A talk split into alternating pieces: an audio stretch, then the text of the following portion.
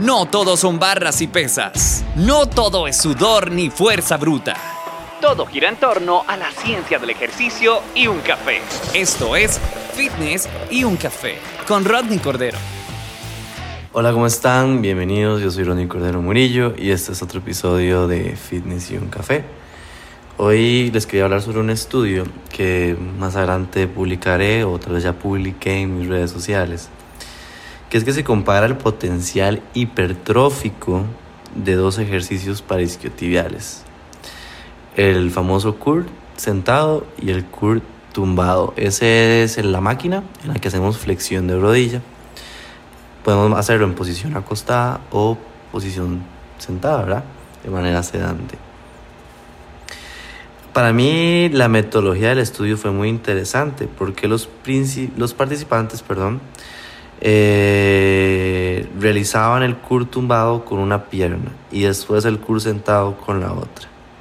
De hecho, este estudio se le denomina Intra-Subject Study Design, creo que lo dije bien, y es muy interesante porque elimina muchísimos factores de confusión al comparar las dos variantes en el mismo sujeto, evidentemente. Vamos a ver, la muestra eran de 20 participantes que realizaban series de 10 repeticiones con el 70% de su RM. Realizaron 5 series por sesión, dos veces a la semana, durante 12 semanas.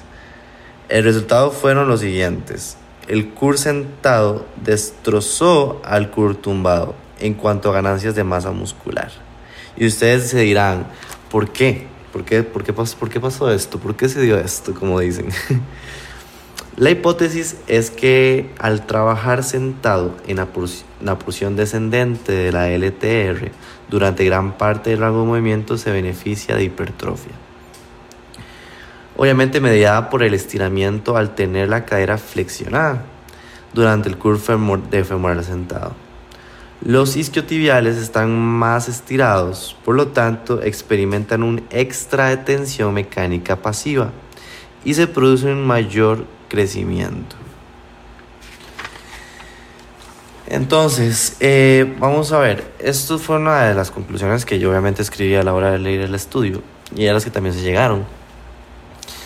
en cuestión, no es que uno, yo no podría decir que un ejercicio es mejor que otro, eso va a depender de cada persona, pero eh, evidentemente es interesante saber que un músculo como el isquiotibial, si estamos sentados al estar en una, posición de estiramiento, puede o tiene la capacidad de mejorar la hipertrofia en el músculo.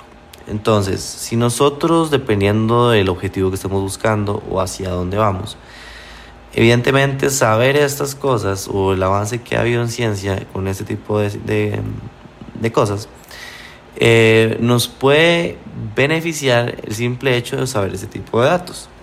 ¿Qué es lo que yo hago con mi podcast? Es traerle datos diferentes y que ustedes obviamente a partir de esto puedan tener un fundamento o una base para poder construir su programación de entrenamiento o para los que están interesados evidentemente también saber un poquito de, de lo que hay ah, en la ciencia del fitness y cómo utilizarlo a su favor.